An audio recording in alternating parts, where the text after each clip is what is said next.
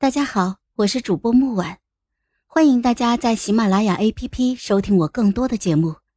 今天我们带来的故事叫《奸臣》第三集。我吃下一口莲子粥，伸手接过春芽递过来的手帕，轻轻擦了擦嘴角。听说你的新厨子留不久，看来醉仙楼百年第一店的名头岌岌可危呀。掌柜低着头回答的很谨慎：“长江后浪推前浪，长安那么多人才，醉仙楼有一天被超过也不算奇怪。”早和晚还是有区别的。这碗莲子粥有些苦，春芽，我们走吧。当晚，我正挑选布料，为三天之后的中秋宴做准备，手下的料子柔滑。我挨个看遍，最后挑了一匹红色的布。小姐，外面都在传醉仙楼新来的厨子被赶走了，原因是有一位大官吃了厨子做的饭，竟然当场吐出来了。太子今日如何？啊，拉着吴芷兰说要同醉仙楼理论，被拦下来了。稳婆找到了吗？呃，新姨娘和稳婆已经关在府里了，但是新姨娘的弟弟还没有找到。去找。是。次日一早，我被爹爹叫到了书房，书房里面整整齐齐的放满了书籍，墨香漂浮在空中。我恭敬的站着。爹爹。嗯，事情我都知道了，你打算怎么做？太子那边没有任何问题。但是新姨娘的事情，爹爹想怎么做呀？在朝为官，名誉最是重要，有时候名声能杀死人。嗯，女儿知道了。回去吧。是。下午我听说太子病了，病得不重，大夫说是风寒。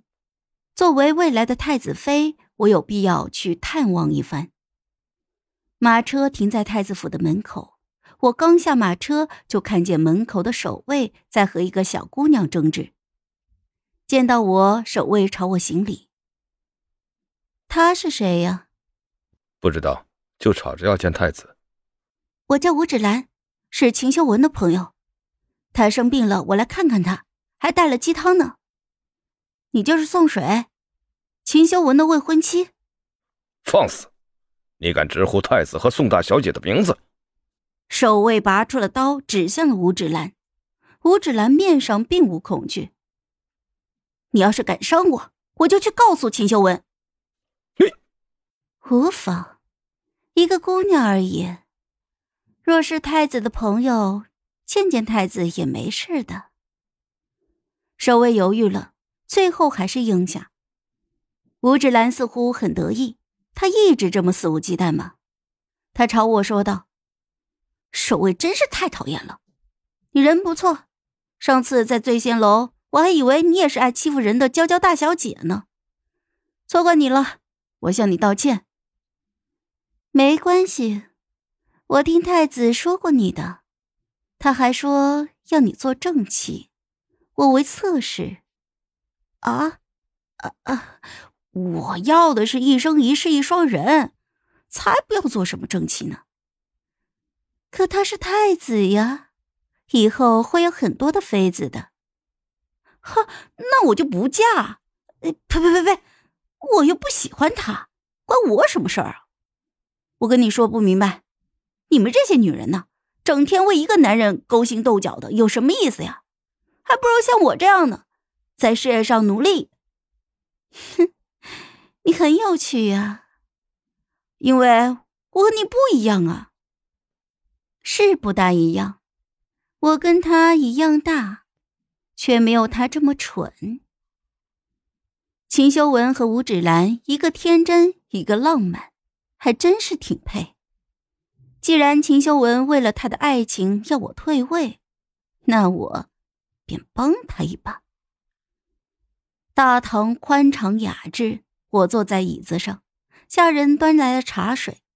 上好的龙凤团茶清香扑鼻，浅酌一口，回味甘甜。吴芷兰靠着椅背，大口的喝着茶水，却被烫到舌头了，正吐着舌尖呼气。我手里拿着茶杯，就问道：“渴了？”啊啊啊！呃，还好还好，我只是没想到这么烫。啊茶总是要细品，才能尝出其中的滋味的。嗨，都是水，除了香一点、苦一点，也没有什么特别的，不就是用来喝的吗？哼，说的是。这龙凤团茶就算是贡茶，再珍贵稀有，那也是解渴之物。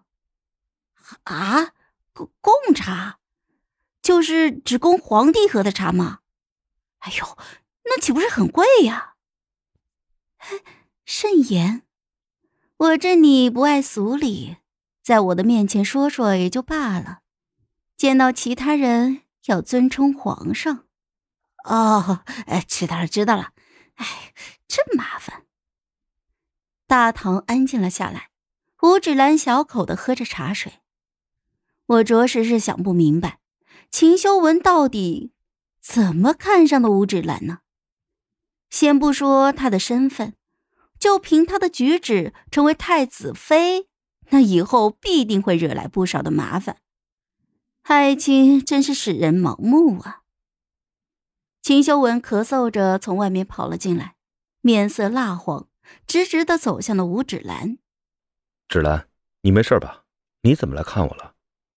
吴芷兰把鸡汤递给了秦修文。